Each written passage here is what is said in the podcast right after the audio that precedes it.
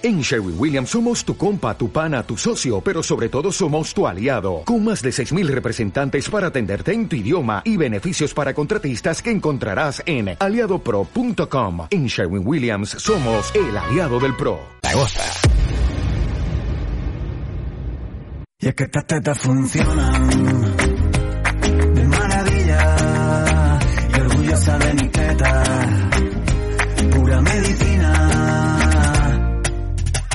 El mundo tiene que cambiar. Buenos días y bienvenidos a Bioch, Mujeres en Onda. Soy Ariane Casal y otro jueves más aquí estaremos hasta las 2.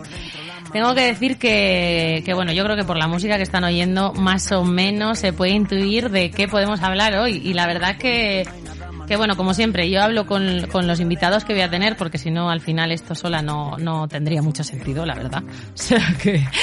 Y creo que nos hemos pasado con el guion. ¿eh? Yo creo que, Un que, poquito. que, que aquí tengo demasiado, demasiado. Pero bueno, os voy a contar porque estoy con dos, con dos grandes mujeres, como siempre, con empoderamiento máximo aquí. Tenemos información para dar y tomar.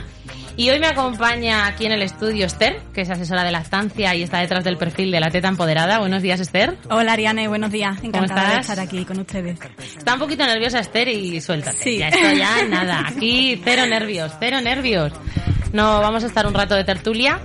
Y al otro lado, eh, en las ondas, tenemos a Pilar Martínez, que es farmacéutica, asesora de lactancia, IBCL, y está detrás de Maternidad Continuan, uy, Maternidad Continuum, perdón, y Edulacta. Hola Pilar, ¿cómo estás? Hola, ¿qué tal? Muy buenas tardes. Pues encantada de estar aquí con vosotras. Vamos a hablar de mi tema favorito, así que fíjate, muy feliz. Pues sí, qué gusto oírte. Además, sé que estás por la playita, o sea que un poco de envidia sí que nos estás dando. Un poquito sí, un poquito sí. Lo siento, lo siento. Me he Sí, cogido un par de días y, y he venido corriendo a ver a mi familia. Haces bien descansar, que es importante, y después del año que hemos vivido, o sea que... Pero bueno, Sí. gracias por hacernos este huequecito, a Esther también por, por sacar este tiempo para estar aquí acompañándome. Y para, pues lo que dices tú, hablar de un tema, yo creo que también de uno de mis favoritos. eh, y, y tengo que decir, se lo comentaba antes a Esther, que hoy va ligado a una parte que creo que, que nos toca mucho a muchas madres, y es la culpa.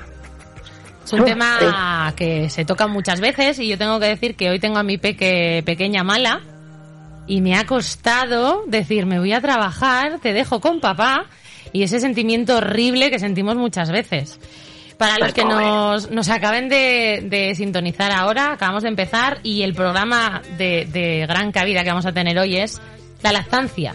¿Qué os Exactamente. parece? La lactancia. Mm, ¿Qué podríamos decir de la lactancia? Porque igual mucha gente ya se está pensando que vamos a hablar solo de lactancia mixta, o lactancia artificial, o lactancia materna, ¿verdad? Ahí tenemos esas tres opciones para hablar hoy.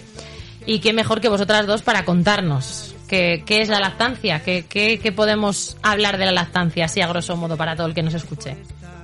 Bueno, pues la lactancia realmente es la forma de alimentación de un bebé que se basa solamente en tomar leche.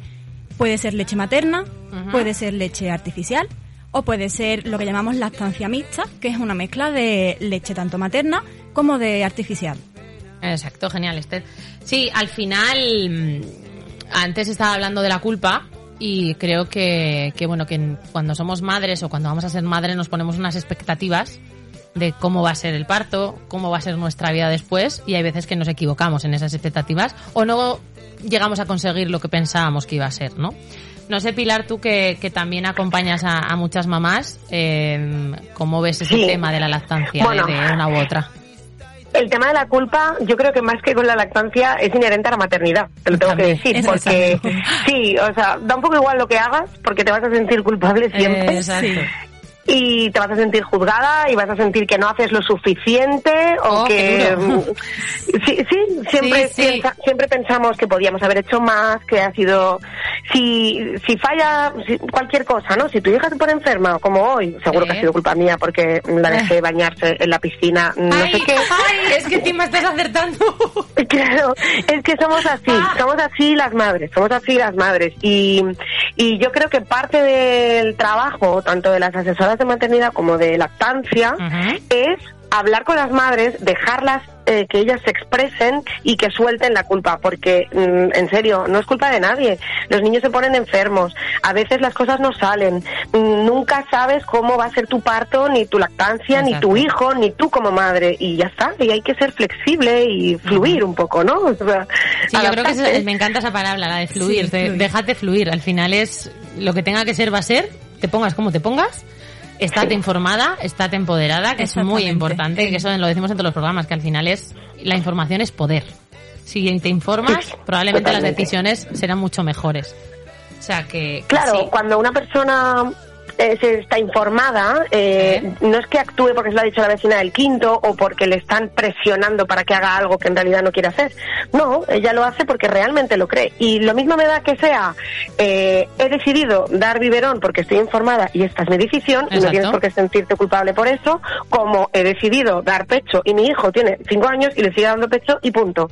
Y ya está, porque cada madre tiene que tomar sus decisiones. No nos olvidemos que las madres son mujeres adultas, ¿eh? Exacto. que a veces como que se nos olvida esto y todo el mundo ahí opinando y diciéndole lo que tiene que hacer. No, no, es que es una mujer adulta ya, ¿sabes? Y ella es la que tiene que tomar sus decisiones en todo. Claro, Pilar, al hilo de, de esto me viene la, la famosa pregunta que yo creo que muchas nos hacemos. Al final, quiero lo mejor para mi bebé.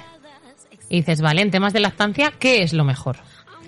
Realmente lo que la madre decida. No hay una mejor opción universal para todas las madres, para todos los bebés, para todas las lactancias.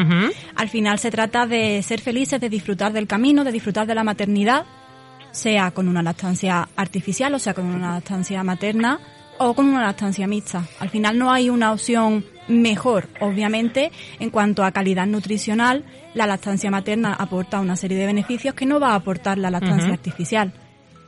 Lo cual no quita que mm, si una madre decide dar pues lactancia artificial, no la va a convertir ni muchísimo menos en una mala madre o en una madre que no se preocupa por la alimentación de su hijo para nada. Todo lo contrario.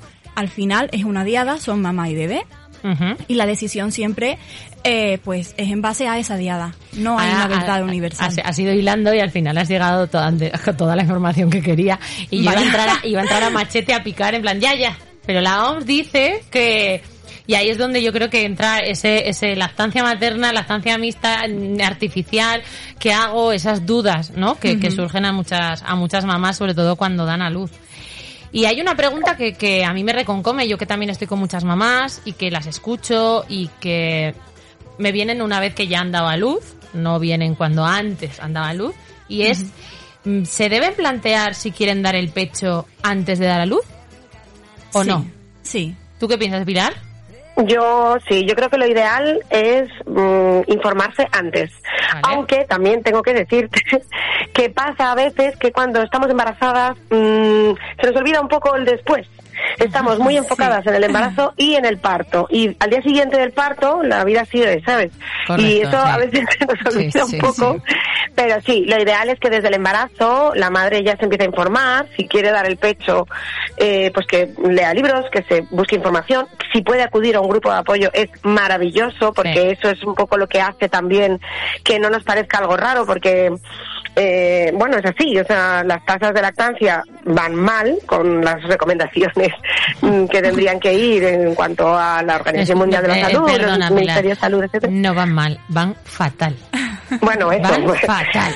A ver, sí, claro, tampoco quiero ponerme yo tremendista, ¿no? O sea, van muy mal, muy Ya, mal. para eso y eso estoy que en. España, claro, y eso que en España no vamos tan mal como en otros sitios, claro, porque yo, por ejemplo, que me relaciono con muchas madres, pues, eh, de México, Ecuador, tal, allí están muchísimo peor que nosotras. O sea que, O tengo ¿vale? que Entonces, decir- lo ideal es cuando antes, ¿no? Cuanto antes empieces a informarte y a ver a otras madres y a escuchar qué pasa, pues Sí. mejor para ti. Perdón que te corté. No, no, no, tranquila, solo faltaba.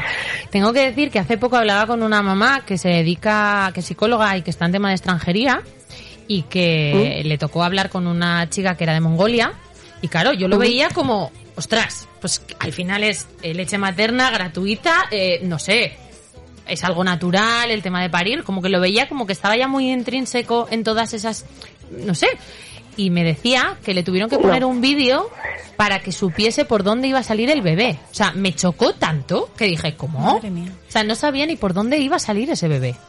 Bueno, el parto al final sí que tiene par- mucho de instintivo. En el momento Sí. del parto, cuando a esta chica le hubieran llegado las lo habría hecho, ¿no? Sí, hubiese salido y ya está. claro, sí, porque ah, el parto sí que ahí no hay posibilidad de, Sí, de- claro, de que no salga. no pero la antes. lactancia, la lactancia así, no es seguridad. Claro, la lactancia no es instintiva para las madres, no lo es. Sí para los bebés. Si tú dejas a un bebé eh, recién nacido, salido eh, justito del vientre de su madre, lo dejas encima del vientre, el niño es incluso capaz de reptar hasta el Exacto. pecho y engancharse y, y mamar. Pero la madre, sin embargo, no sabe. A no ser que lo haya visto en otras madres Exacto. o que se lo hayan explicado. Entonces, por eso es sí tan importante lo que yo digo de acudir a grupos de apoyo, ver a otras madres, ver, cómo colocan a los niños. No lo hemos visto, no lo vemos en la Claro. sociedad, cómo maman los niños, ¿no? Entonces no sabemos hacerlo. A mí me han dicho muchas veces que para criar a un bebé se necesita toda una tribu. No es una cuestión de tú lo crías y ya está, sino que necesitas siempre algo alrededor que, que te está dando más pistas, que te está enseñando cómo. Y yo creo que uno de los hándicaps que tenemos a día de hoy con la lactancia materna es que no se ve. Exactamente, esa tribu falta por completo. Somos seres sociales, aprendemos viendo, aprendemos mirando y tú puedes leer 500 libros de lactancia, pero al final como mejor vas a aprender es viendo a una madre dar pecho. ¿Qué pasa? Que hoy en día, por fortuna o por desgracia, eh, la sociedad es totalmente diferente. Vemos a muchas más madres dando biberón a un bebé que dando pecho. Entonces no hemos aprendido Exacto. cómo dar pecho. Y ahí Mm. tenemos el gran hándicap. Sí, no sé si pensáis como yo que al final hay más artilugios para dejar al bebé aparte y eso que cada vez estamos mo- más eh, más haciendo eh, pie a piel con piel, cercanía, porteo y demás. porteo. Pero cada vez hay más, o sea, hay muchos artilugios. Tú vas a cualquier tienda y hay muchos artilugios para dejar el bebé, para que esté tranquilo, para este sitio, para que esté aquietado, para que tal, para darle esto, para darle otro. Y, y no hay información del otro, con no hay productos del otro. Claro, es que no necesitamos nada. Para vende menos, porque la lactancia es gratis y la tienes disponible claro. y preparada y la leche Claro. está ahí.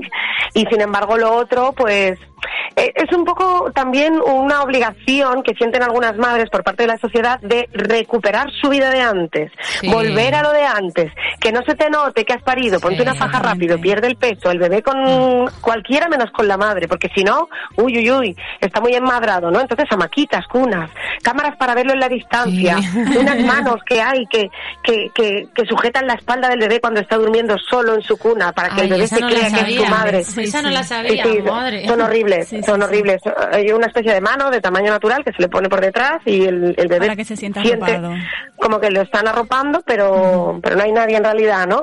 Todo eso se vende muchísimo y es eso, es eso, el mandato de que la mujer venga rápido, recupera tu trabajo, tu vida, tu físico, no Al ves- final- como lo que dicen también esto que a mí me molesta un poquito mucho, que ay, no, no, ¿cómo es? No dejes de cuidar a tu pareja. Mira, oye, que me cuiden a mí, ¿no? Vale, porque es que yo eh, he parido y estoy amamantando y estoy sacando adelante a un bebé que primero lo he sacado adelante dentro de mi cuerpo y ahora fuera de mi cuerpo. Así que que me cuiden a mí. Sí, sí, a mí, a mí cuando me ha tocado desde cerca, desde hace poco, cuando me dicen, de momento le estoy dando lactancia materna, pero es que claro, lo tengo todo el día colgado. Y te quedas como, ah, ¿y qué pretendes hacer? ¿Correr una maratón? Después de dar un parto, no sé, ¿sabes? O sea, necesito mi tiempo ya y yo el mío, o sea, me refiero, pero después de dar a luz, correr una maratón creo que no es viable, o sea, mm, Totalmente. hay otras medidas y otras formas para, pues, intentar tener pues ese adaptación, ¿no? Esa, yo, yo siempre les digo que es hacer familia, que es conocerse, que es ver Eso dónde es. Es tienen un cambio la de roles en la familia, Claro. exactamente. Adoptamos los nuevos roles, los aceptamos y vivimos pues esta nueva realidad, ¿no? Que ahora se lleva mucho esa palabra, Sí. ¿no? Esta nueva... Eh, de, pues de esta forma con un bebé en casa, sin más. Eh, nos tenemos que alejar un poquito de este mundo adultocentrista, centrados en, en nosotros mismos, en el yo, yo, y ahora es más el bebé. Pues Mm. sí, pero como yo siempre digo, hay que tener visión de futuro. Tu bebé no va a ser un recién nacido toda la vida. Está claro. Crecerá y las cosas cambiarán. Y se complicará un poquito más. bueno, también. de otro modo, vamos a decirlo de otro modo. Exactamente. En definitiva, eh, todo es evolución y todo va cambiando. Y los roles en la familia irán cambiando a cada día que tenga el bebé. Ahora que dices eso, a mí me hace gracia cuando dicen, es que es horrible, no para de llorar, no para de no sé qué. ¿Y, ¿Y qué quieres, que te cante ópera? Claro, y cuando ya llevas un tiempo, además vosotras que, tenéis peques, incluso Pilar, mayores que las, que, los, que las mías, Y dices, ya, no sé qué es peor, que, que no callen todo el día, prrr, mamá, mamá, mamá, mamá, mamá, o que llore y lo calme. O sea, a ver. Eso es como, como el meme este que hay, ¿no? Que dice, la primera vez que te dice mamá y tú, oh, Oh, cuando te lo repite ocho mil veces al día. Ah, mami, mami, mami, mami. Ostras, sí, sí, sí, sí. Al final, al final ya no sabes muy bien por dónde ir, ¿no? También hay que decir que estamos ahora como muy defendiendo la lactancia materna, defendiendo tal, y yo creo que al final no deja de ser una defensa a la maternidad. A que las maternidades siempre que estén informadas son válidas y que cada maternidad, ninguna mujer, es lo que decía al principio, sentimos la culpa y no deberíamos sentirla. O sea, eh, yo no he dejado a mi hija perdida de la mano de Dios, está con su padre. O sea, pero esa culpa existe por algo y al final no deja de ser una culpa de la sociedad y de lo cómo hemos ido eh, heredando esos roles, ¿no? Y esas cosas. A mí sí que es verdad que ahora con todo el tema de la pandemia me preocupa que muchísimas, muchísimas y muchísimas, y podría estar así mucho rato, madres eh, se van a casa con 24, después de las 24 horas del parto. Eh, Sí. ausentes sin saber qué está pasando ni qué ha pasado ni vale Ni y ahora llego, a- eh, y llego a casa y qué cómo va esto no entonces eh, me preocupa porque claro llegan con una desinformación a casa brutal sin que nadie encima les haya informado correctamente no sé vosotras que estáis día a día asesorando mamás cómo estáis Bueno, tengo viviendo que, estos decirte, meses tengo que decirte una cosa, y es que a veces. Igual tiro piedras contra mi propio tejado, pero eh, a veces es mejor que no le informen mucho. a ver, me... ¿Vale? ostras, es que me has Porque- pillado totalmente. Iba a eso que estás diciendo, pero quería Que de se una enfade, moda. ¿vale? No, a ver, lo he dicho de broma y evidentemente yo estoy súper contenta con cómo los profesionales sanitarios estamos dando un paso al frente y me incluyo para formarnos en lactancia porque las universidades no nos forman, ¿vale? O sea, lo siento muchísimo, pero es así. Y nosotras en- desde Dulacta cada vez tenemos más profesionales sanitarios como alumnos que están ahí dando el callo, ¿vale? Sí, Dicho esto, todavía queda mucho trabajo por hacer. Mucho, y es mucho, verdad que hay veces... mucho. Sí, mucho, mucho. Y, y- y salen las madres de la maternidad con consejos contradictorios, a veces consejos absurdos y muy mal dados, Sí. mm, que yo me echo las manos a la cabeza y, y me doy cabezazos contra la pared, ¿eh? te lo prometo. Sí, sí, sí, sí, que, que- que te, Recomendaciones creo- obsoletas. Te creo tanto que, en el siglo en el que estamos, en el momento en el que estamos, que somos mamíferos, que lo hemos hecho mm, desde siempre y que oigas a mamás que te digan, no, le esto- lo despierto cada tres horas para darle la teta. Pero cada tres horas, ¿por qué? No, llora, le meto el chupete y ya está. Y luego ya, pues a las tres horas le doy la teta. Y dices, ay, y vale, ¿y qué te han dicho? Nada, pues que, que a cada tres horas le doy la teta. Ah, vale. Mm, bien, ¿sabes? Y ahí te quedas. Claro, eso demuestra, Al final nos eso alejamos de demuestra nuestra naturaleza. Claro, pero además es que demuestra un desconocimiento tan básico de la lactancia, porque es que eso es como lo más básico del mundo. Exacto. Cuando empiezas a entender un poco cómo es la lactancia, tienes que saber que es a demanda, porque eso es lo que va a garantizar que mm, tu producción de leche se adapte a las necesidades de tu hijo. Que puede ser que coma muchísimo más o puede ser que coma muchísimo menos, como los adultos. Oye, que hay Claro. algunos que comen un montón y otros que comen menos, pues es que los niños son igual, no son robots, no pueden comer cada tres horas, ni diez minutos de cada pecho, ni nada de eso. Yo, a mí me pone muy nervioso también cuando me dicen, es que lloraba, pero no podía darle porque no había llegado a las tres horas. Sí. O quería más, pero le he soltado la teta porque llevaba diez minutos y ya no... Y yo es que digo, ay, madre mía, de verdad, pobre madre y pobre bebé. Yo me acuerdo Sí. de, ahora no recuerdo quién fue, pero hace años ya, que, que decían, ¿no? Que al final los, los niños, los bebés, tenían unos controles de alimentación peores que los diabéticos. O sea, que les decíamos qué tenían que comer en cada momento, cómo lo tenían que comer, y dices, pero a ver, que no está enfermo. O sea, está- eh, estamos hablando de una alimentación saludable. No estamos hablando ya de, de- de, eh, alimentación basura, ni muchísimo menos. Pero era como, es que si a un diabético no le tienes que decir los gramos que tiene que comer de carne, ¿cómo se lo vas a decir a un bebé? O sea, a un, a un niño, ¿no? ¿Sabes? O sea, es un poco contradictorio. Y, y te lo estaba diciendo un personal sanitario, que yo creo que es ahí donde está el grosso, ¿no? Que tú, Claro. perdida, con unas hormonas que fluctúan, que de repente lloras como gritas, como ríes como bailas, y de repente te dicen, lo estás haciendo mal, y te quedas como... "Ah, eh, eh, no, si me ha Se dicho cada tres abajo. horas, cada tres horas. Ya, pero está llorando porque igual tiene hambre. Pero me ha dicho cada tres horas, mm, a rajatabla, ¿no? Y ahí está donde el, el hacer familia, el conoceros, el que puede tener hambre, como puede tener sueño, como puede querer a mamá, como puede estar cagado. Básicamente. Que es que la lactancia no es solo alimento, además, Exacto. porque esto es súper importante decirlo. O sea, mm, que, cuando has preguntado antes, ¿qué da lactancia? Pues, hombre, sí, es la nutrición del bebé, sobre todo Sí. en los primeros seis meses, que solo come eso, ¿no? No, no más, puede comer nada más. más. Pero la lactancia no es solo alimento, también son muchas otras cosas. Hay nutrición emocional en la lactancia, es un Exactamente, la término lactancia que... materna va mucho que- más allá que comer, sin más. Claro, claro, los bebés eh, se calman succionando, se calman estando cerca de mamá y para ellos la teta es eso también, no solo eh, nutrientes, ¿no? ¿Y esa, ¿Y esa creencia de dar el pecho duele? Porque a mí yo he oído muchas, ¿eh? No, no, ya sé que al principio duele. No sé qué pensáis vosotras. Yo tengo mi opinión. Venga, va. A ver quién se moja. Dar el pecho duele cuando no lo haces bien. El dolor, al fin y al cabo, es algo que nos pone en alerta y que nos ayuda a saber, pues eso, que algo no funciona. Por eso, precisamente, duele cuando no lo hacemos bien, cuando el bebé, pues, no tiene un buen agarre, no tiene una buena postura. Eso nos pone en alerta y lo que debería hacernos es eh, ayudarnos a modificar esto Ajá. para que ese agarre sea correcto, para Claro. que esa posición sea correcta y en definitiva para que la eh, tra- transmisión de la leche sea la correcta y el bebé se alimente adecuadamente. Vale, y, Es que- y- Hay, sí, sí. existe la falsa creencia de que hay que hacer callo, que es, es tiene que era, era la siguiente, era el- pilar que... ¿Y hay que hacer callo del pezón? Claro. No, no, yo, yo Para cuando nada. alguien me, me dice eso, siempre les digo, pero de verdad, ¿tú te crees que la naturaleza va a ser así de cruel? Porque, ojo, es lo único que puede tomar un bebé, al menos durante sus seis primeros meses de vida. Eh, eh, la humanidad ha sobrevivido, ¿vale? Miles y miles de años gracias a la lactancia. ¿En serio tú crees que es así de... que tienes mala leche, no? Que, o sea, Sí, no, mira, que vas a estar. Claro, vas a estar sufriendo, querida madre, al menos eh, entre 8 y 12 veces todos los días llorando porque tu hijo necesita vivir. No. No hubiéramos claro sobrevivido no. como especie directamente. Exacto, sí, sí, sí, está claro. Está claro. La verdad que, que, mm, que, que, que es que es un poco frustrante, ¿no? Cuando recibes esas cosas, sobre todo de gente que te quiere, supuestamente te está demostrando que te quiere, que lo estás pasando mal y que no sabe, nadie te sabe por, nadie te sabe cómo te puede guiar, ¿no? De, de tu entorno familiar, te han dejado sola en casa después de haber dado a luz. Y ahí es cuando entra el momento de, vale, se acabó. Yo así no quiero dar teta. Ahí que. O sea, ese- esa emoción de hay un dolor que sabemos que es el, el dolor, hay un, o sea, las, las lactancias eh, que se frustran, que se que fracasan, el porcentaje de, de esas lactancias fracasadas, la mayor parte es por el dolor, por el sentimiento, o sea, por ese por ese dolor que mm, estamos hablando que te duele un pezón. No estamos hablando No, de no, que duele es- muchísimo.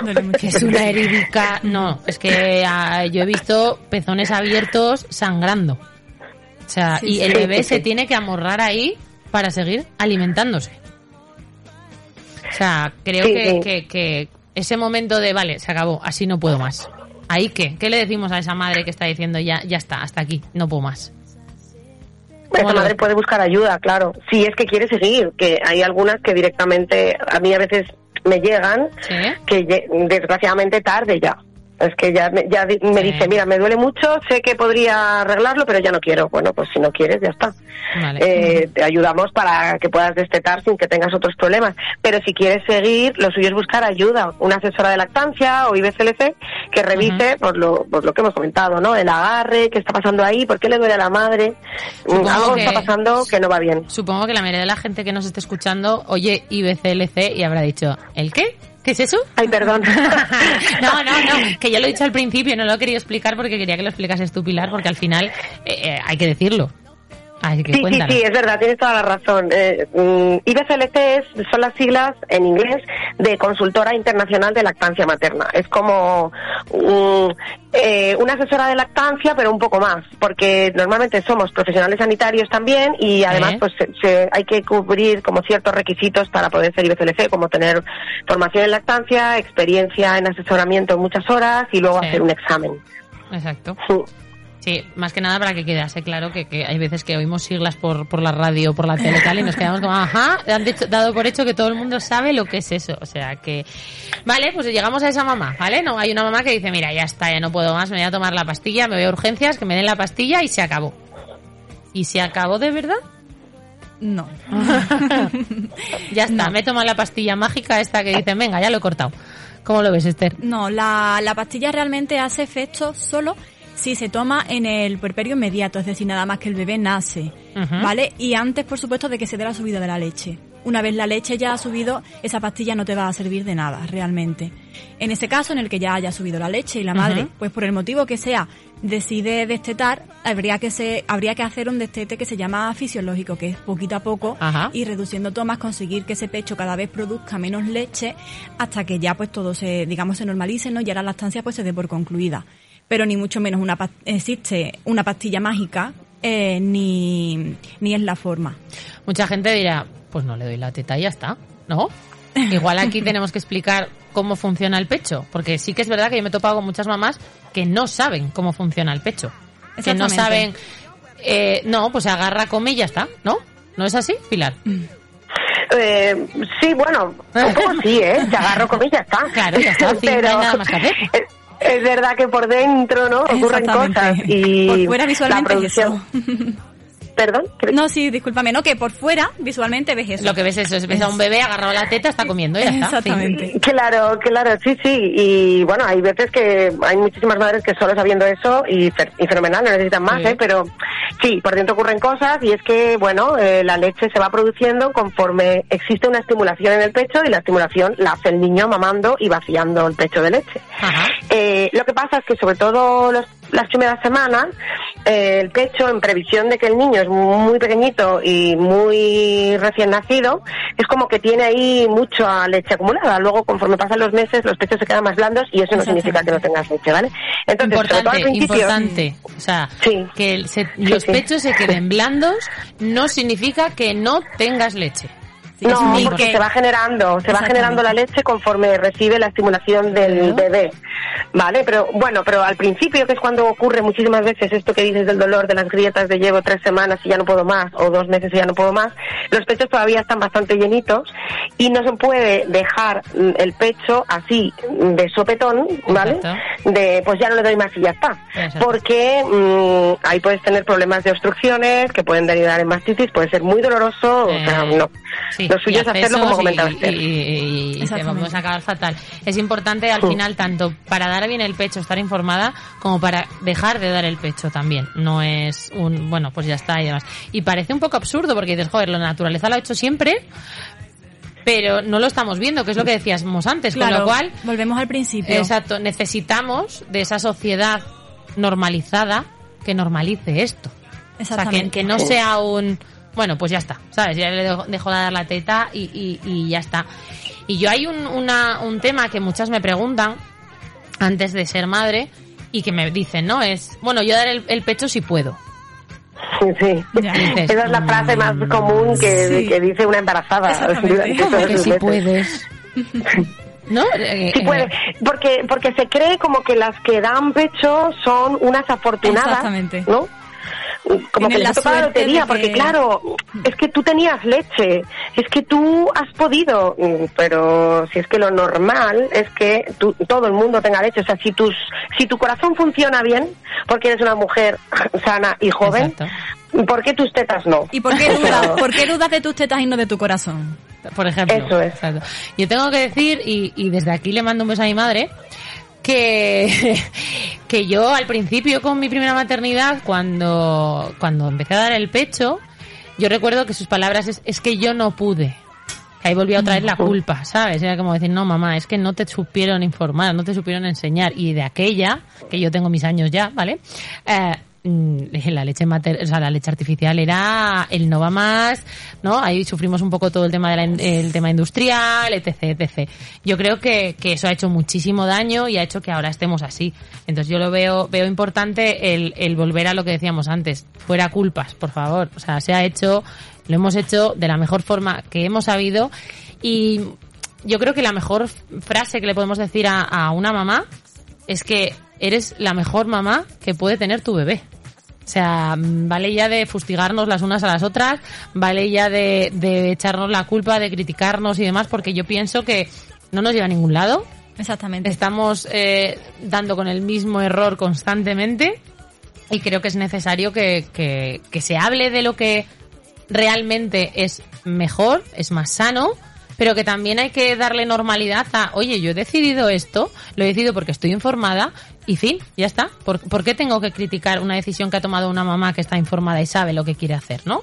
Exactamente, decidir las cosas con la información por delante y, y ya está, y de frente. Al final, eh, la, la expresión de que nunca llueve a gusto de nadie eh, la vivimos día a día. Yo me encuentro con mamás que se sienten culpables, que se sienten mal, porque es que a fulanita, a cualquier familiar o amiga, eh, no le parece bien que dé teta. Luego otra que se sienta mal, que se Sí. siente mal porque está destetando. Luego otra que se siente mal porque eh, da leche de fórmula. Porque al final la sociedad, eh, le, mm, hagas lo que haga, no le va a parecer bien. Mm, Entonces, en definitiva, lee, infórmate, empodérate Exacto. y toma tus decisiones con esa información por delante. Bueno, chicas, yo creo que vamos a hacer un, un, un paroncico. Vamos a escuchar una canción que a mí me pirra, que además se la voy a dedicar a mi hija mayor, que es que sé que le encanta y se va a poner a bailar como una loca en cuanto la escuche. Así que ahora mismo volvemos. de que estas tetas funcionan de maravilla y orgullosa de mi teta, pura medicina. XXI, el mundo tiene que cambiar. Yo sigo valiente, cada paso caminar. La vergüenza es algo que se puede desinflar. Con la fuerza que llevan por dentro la mamá. Yo que di la vida, tengo toda la libertad. De mostrar mis tetas, te gusten menos, te gusten más. No hay nada más bonito, no hay nada más natural que darle a una criatura de mamar. Y es que estas tetas funcionan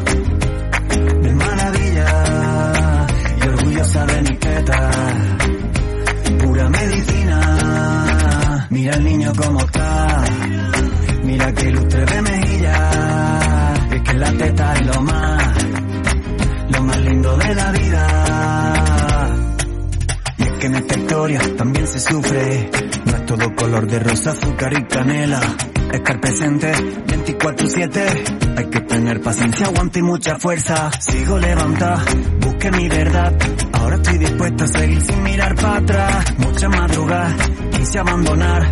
Y ahora esto nadie, nadie lo puede parar. Y es que estas tetas funcionan de maravilla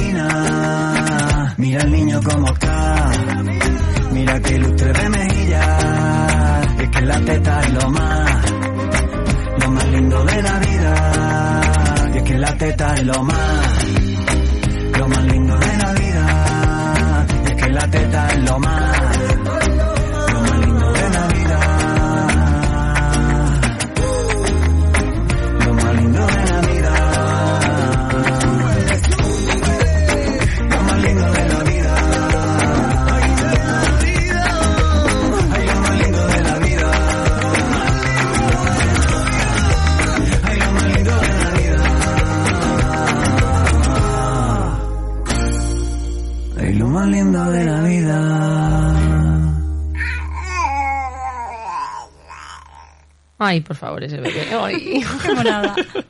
Sí, es que estamos de vuelta aquí en Bioch, Mujeres en Onda. Soy Ariane Casal, por si te acabas de incorporar, y tengo aquí a Esther de la Teta Empoderada, y ahí en las ondas tenemos a Pilar de Maternidad Continuum.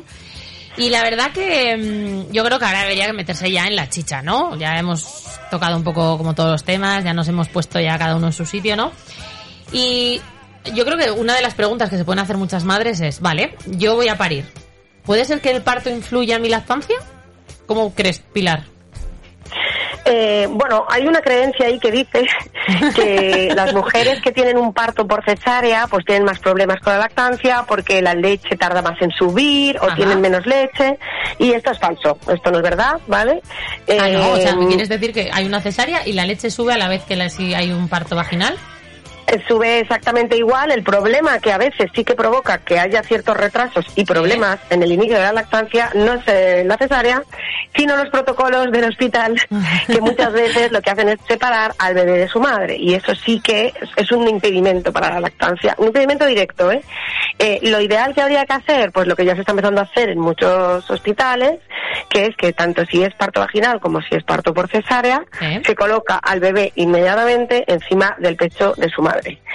Sin expulsar placenta ni nada, directamente. El niño está ahí y eso es lo ideal, porque está piel con piel, regula su temperatura, su respiración, busca el pecho, lo coge.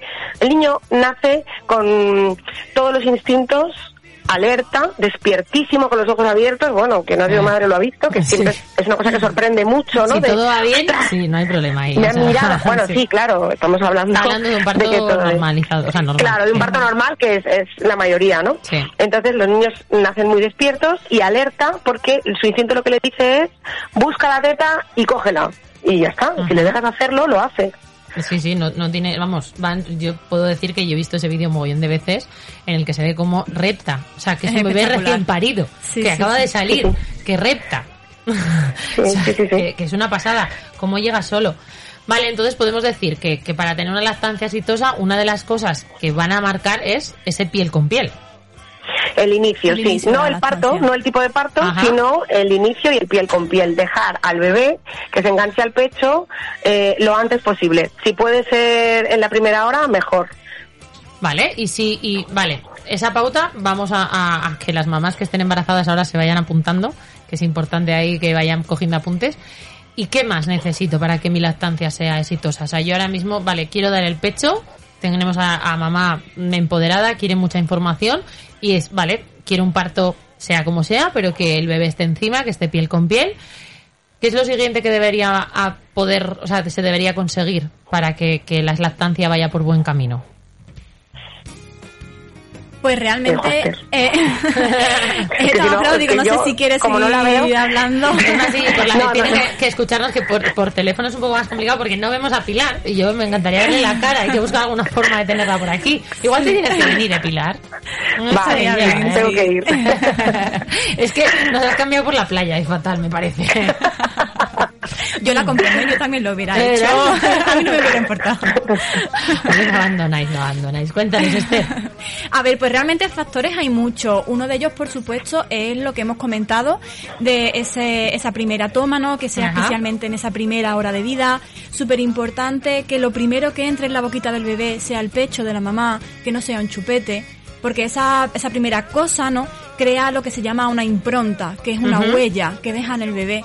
Y es importante que esta primera huella, esta impronta, sea con el pecho de la mamá Vale. no con un chupete ni con, con ninguna otra cosa, ¿no? Por supuesto, hablando siempre de un parto mm, normal en el que todo vaya bien, que no haya una separación mamá-bebé por una causa justificada, que no sean Exacto. simples protocolos, que al final, como venimos hablando, lo que hacen es alejarnos de nuestra naturaleza y de y complicarnos las cosas realmente.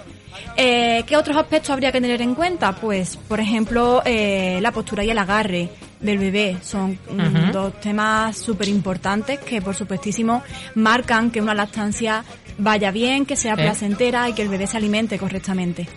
Claro, y si ahí, por lo que sea, ¿no? Eh, empezamos, hemos dado a luz, eh, el bebé se ha agarrado, hemos estado eh, piel con piel, vale, perfecto, pero de repente a las cinco tomas, seis tomas, no sé, queráis, aparece un dolor que, que no identificamos qué es y apretamos ese botón del sanitario, entran en la habitación, ya sé que sabéis por dónde voy, ¿eh? lo sé, y sé que estoy siendo un poco cizañera, pero yo ahí sí que estoy bastante mosqueada porque creo que se debería formar mucho más a los sanitarios, mucho más. Y me alegra que Pilar diga que cada vez tiene más sanitarios que se forman por su cuenta y buscan información para poder apoyar a, a las mamás y a las familias, ¿no?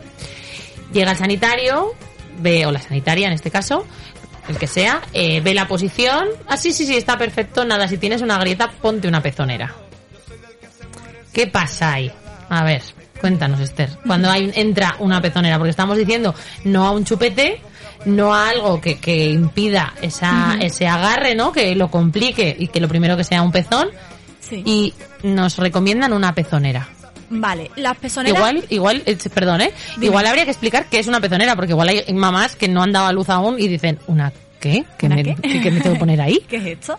Vale, una pezonera eh, lo que hace realmente es, eh, de alguna manera, pues, eh, digamos, cubrir el pezón, Ajá. protegerlo, ¿vale? Para que el bebé, eh, digamos que no mame directamente del pezón como tal, de lo que es la piel, Ajá. ¿vale? Eh, podemos eh, compararla con una tetina de un biberón, por ejemplo, pero lo que hace es acoplarse al, al pecho, a la- al pezón, para Con lo cual, protegerlo.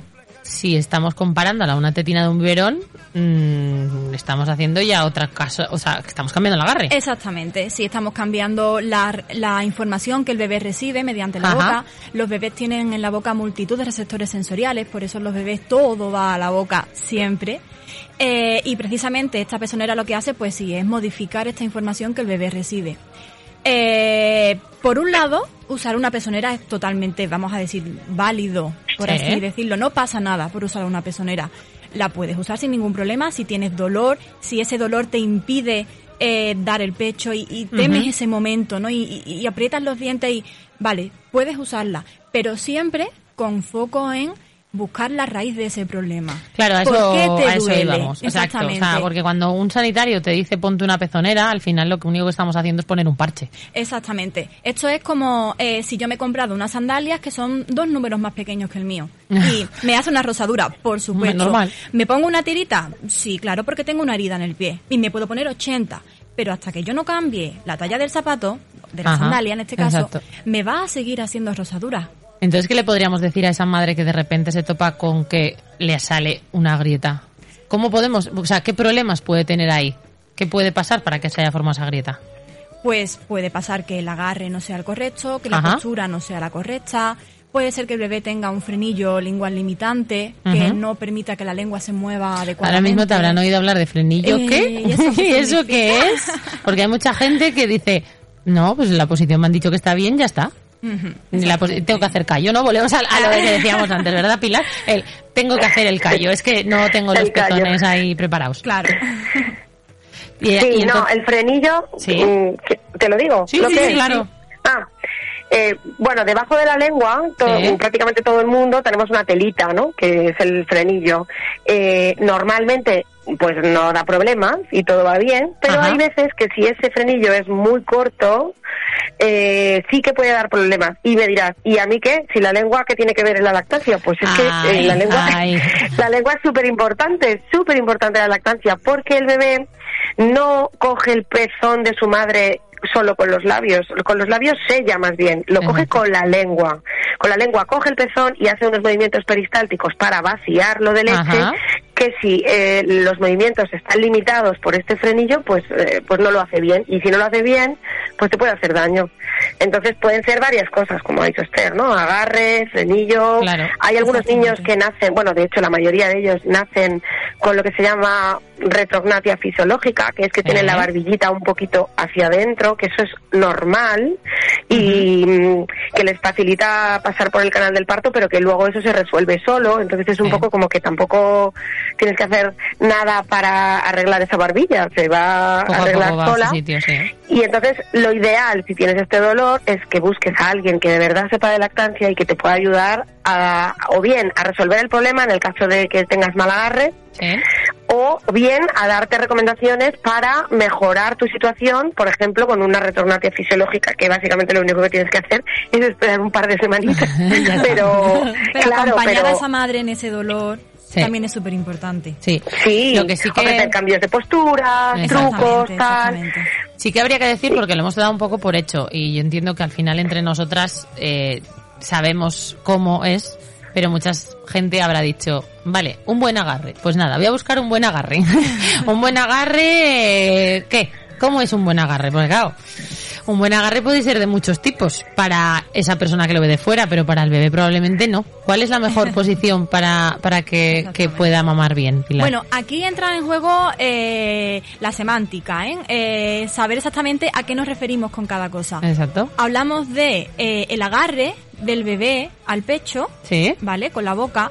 Hablamos de la posición del bebé y hablamos de la postura que coge la madre. Exacto. Son esas tres cosas que hay que tener en cuenta que son súper importantes porque puede que el bebé tenga un agarre perfecto, puede que esté eh, en una posición perfecta, pero si luego la postura que tiene la madre no le resulta cómoda, está encogida, encorvada, con un... En fin, eso tampoco va a funcionar. No, no, no, está claro. O sea, al final es un compendio entre todo. No es solo, solo que sea, solo que sea el bebé, ¿no? Exactamente. Vale, y si le tuviésemos que decir tips Sí. a una mamá para decirle así es como tienes que ofrecer el pecho. Exactamente, sí, después de este pequeño apunte que me parecía interesante. Un buen agarre, ¿cómo es un buen agarre? Pues en un buen agarre el bebé tiene la boca bien abierta. Eh, tiene los labios evertidos, Vale. ¿vale? Eh, coge gran parte de la areola, no solamente el pezón, ¿vale? El- la leche sale por el pezón, pero no sale del pezón. Lo que el bebé necesita es ordeñar la areola.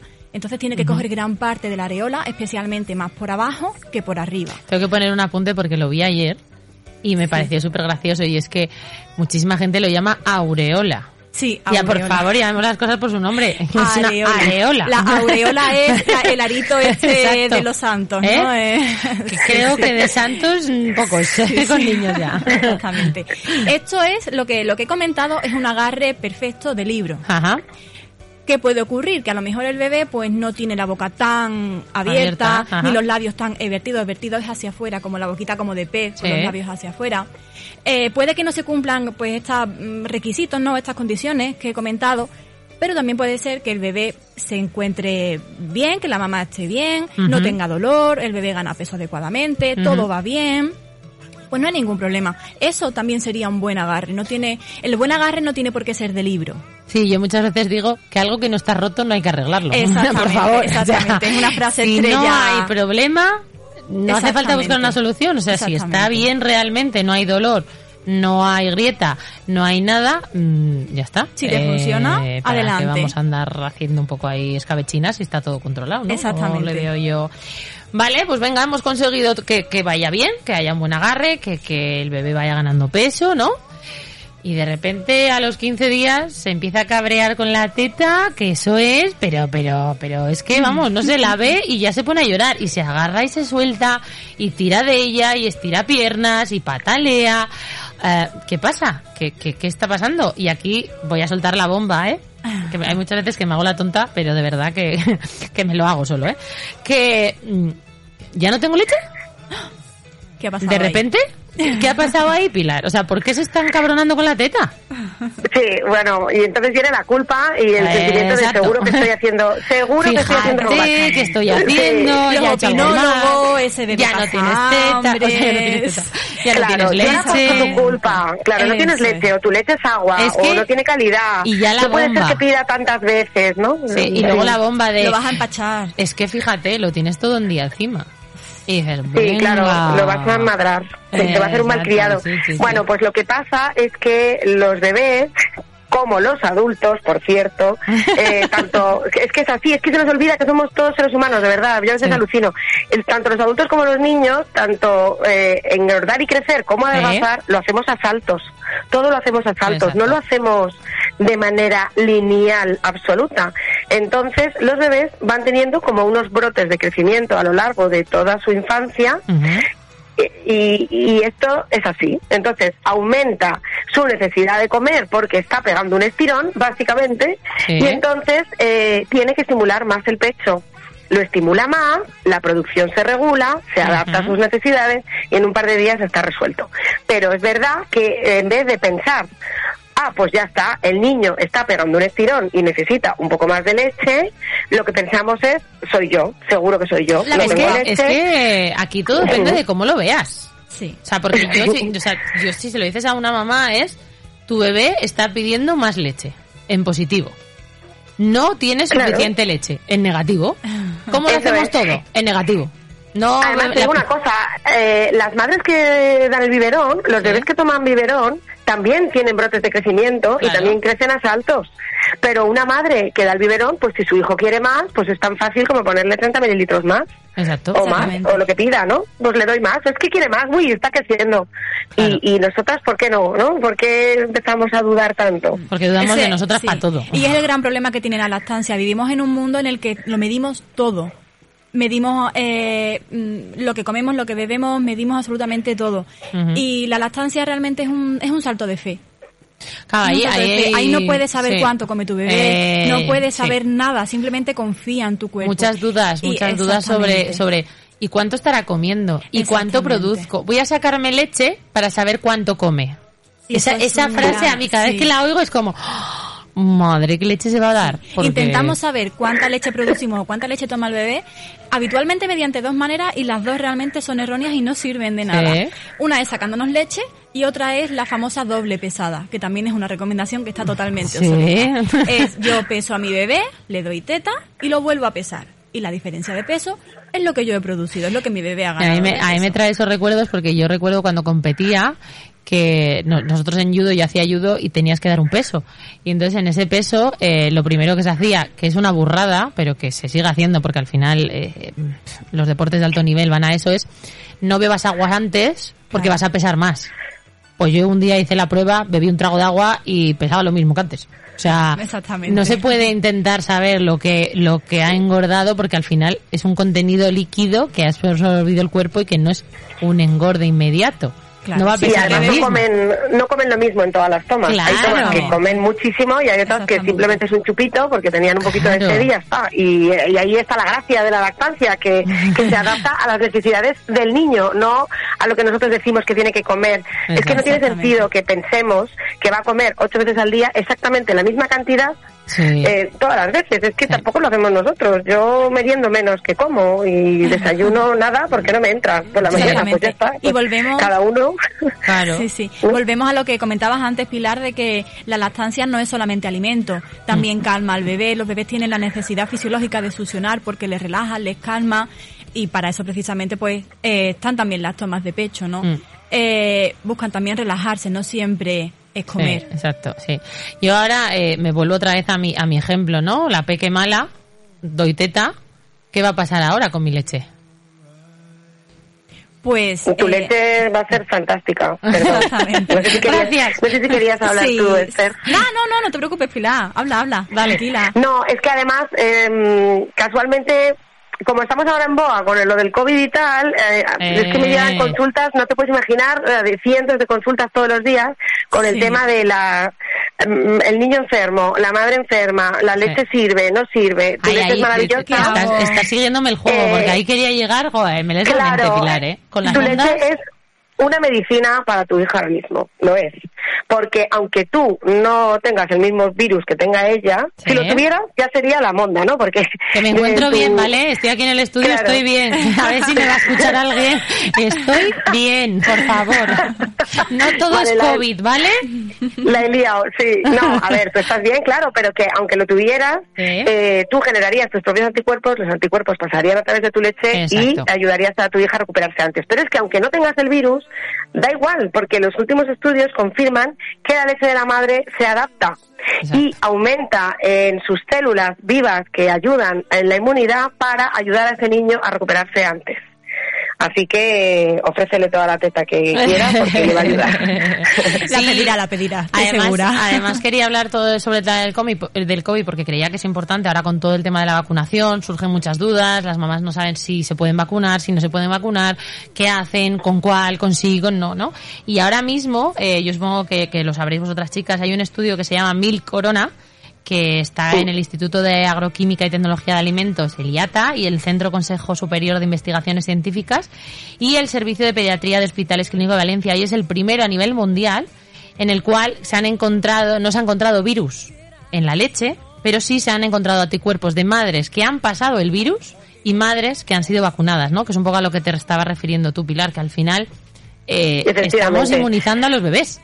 Es que al principio, cuando empezó el tema de la vacuna, claro, esto todo ha sido tan rápido y tan nuevo, al principio, como no habían sido incluidas madres lactantes en los ensayos clínicos, se puso en los prospectos que no se vacunara a las madres lactantes. Oh, Obviamente, todos los organismos oficiales y toda la gente que trabajábamos por la lactancia nos echamos las manos a la cabeza porque no tenía ningún sentido. Si el resto de las vacunas las madres lactantes se las pueden poner y lo que pasa siempre es eso, es que la inmunidad adquirida por la madre pasa a través de la leche y ayuda al bebé, ¿por qué no va a pasar ahora? Si además tenemos vacunas que no son, no tenemos el virus vivo en la vacuna, tenemos un fragmento de ARN, o sea, eso no pasa, ¿no? Y ahora ya tenemos la, la confirmación que todos pensábamos que, que es verdad, que, que, el bebé adquiere la inmunidad gracias a la leche de su madre, no solo con los anticuerpos específicos de coronavirus, sino también con las inmunoglobulinas A, que son unas células maravillosas que mm, ayudan a los niños a que sus defensas estén mucho más fuertes. De hecho, esto es muy curioso porque solo tienen los bebés que toman leche de cuyas madres han sido vacunadas. Los adultos nos vacunan y no generamos nuestras propias inmunoglobulinas. O sea, están mejor ellos. Joder, pues, pues, pues ánimo. más incentivo ahora, ¿eh? más incentivo.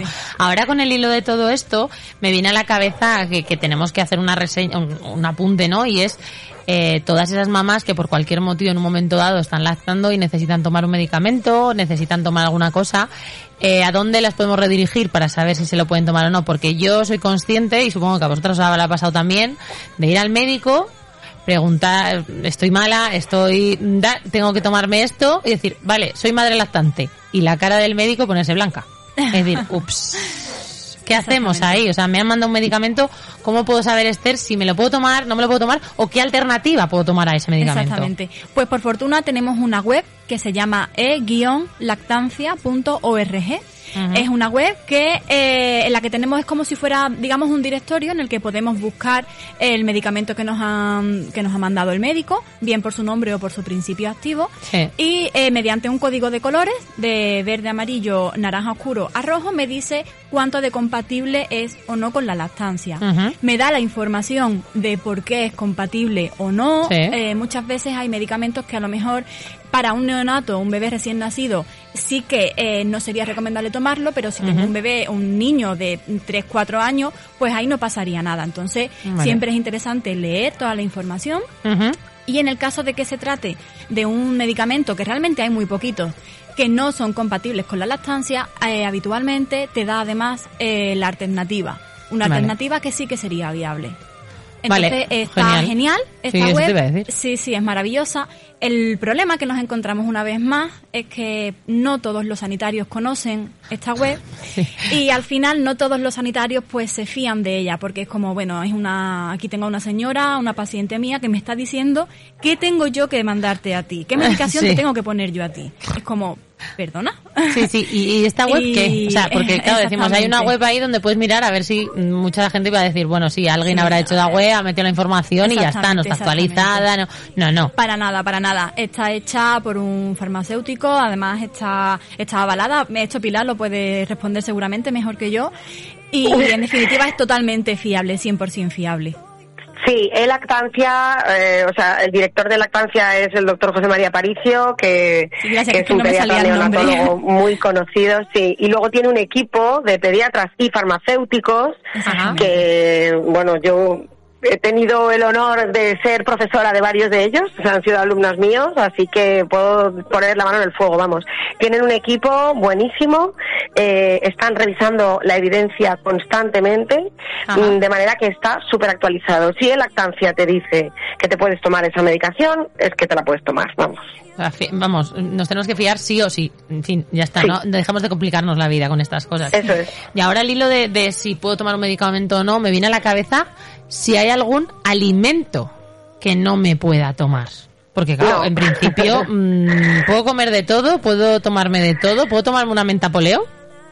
Las madres que dan la teta son personas normales, que es que hay veces que es que quieren limitar todo, ¿no? Si te pones a escuchar los mitos que dicen que si no puedes tomar lentejas, que si no puedes tomar brócoli, que si no puedes tomar... Depende de dónde vivas también, ¿eh? Porque hay algunos que dices, sí puedes comer, pero no puedes salir cuando hace frío, porque se te corta la leche. Ay, sí, ese sí.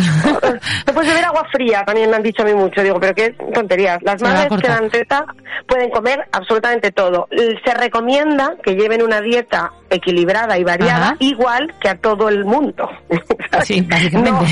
No, no tienen que comer más de no sé qué, no tienen que tomar más leche para tener más leche, ni tienen que dejar de comer X cosas. Pueden llevar una dieta normal. Y, y además yo eh, o sea, incluso siempre digo esto, su leche va a ser maravillosa, coman lo que coman, incluso aunque lleven una dieta asquerosa, su, dieta va- o sea, su leche va a ser maravillosa, pero es mejor para ellas que lleven una dieta sana. Y ya no la dieta, porque yo me de- había muchas veces que, que mm, me chocaba que hablabas de, de desnutrición de desnutrición de la mamá, ¿vale? De cuando vas a países en los cuales no tienen alimentación como podemos tener nosotros ahora, de abres la nevera y lo tienes todo ahí. Y sin embargo, los bebés tenían la leche. Es que para que una madre deje de producir leche o la calidad de su leche se vea afectada, Sí. en función de lo que come, tiene que estar en un estado de desnutrición severa, además mantenida en el tiempo muchos meses, ¿sabes? O sea que no. Pues, la pues- naturaleza prioriza al más desfavorecido, que en este caso es el bebé. Por tanto, es posible que la madre, pobrecita mía, esté Fatal. fatal, y muerta de hambre, sí, y te ves a su, a su lado un bebé gordito porque toma teta. Claro, está claro. Jo, pues yo creo que hemos tocado todos los puntos de un principio de lactancia, de un conocimiento sobre la lactancia, yo creo, ¿no? No sé si nos hemos dejado algo ahí.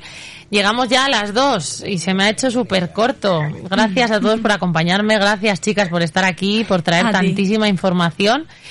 Y nada, muchas gracias Pilar, espero que disfrutes de la playa, ¿eh? Mm. Nada. Pégate un bañito con nosotras. A mi os lo dedico. Gracias Esther, nos vemos el próximo jueves aquí en Radio Onda Aragonesa. Siglo XXI, el mundo tiene que cambiar. Yo sigo valiente, cada paso a caminar. La vergüenza es algo que se puede desinflar. Con la fuerza que llevan por dentro la mamá. Yo que di la vida, tengo toda la libertad. De mostrar mis tetas, te gusten menos, te gusten más.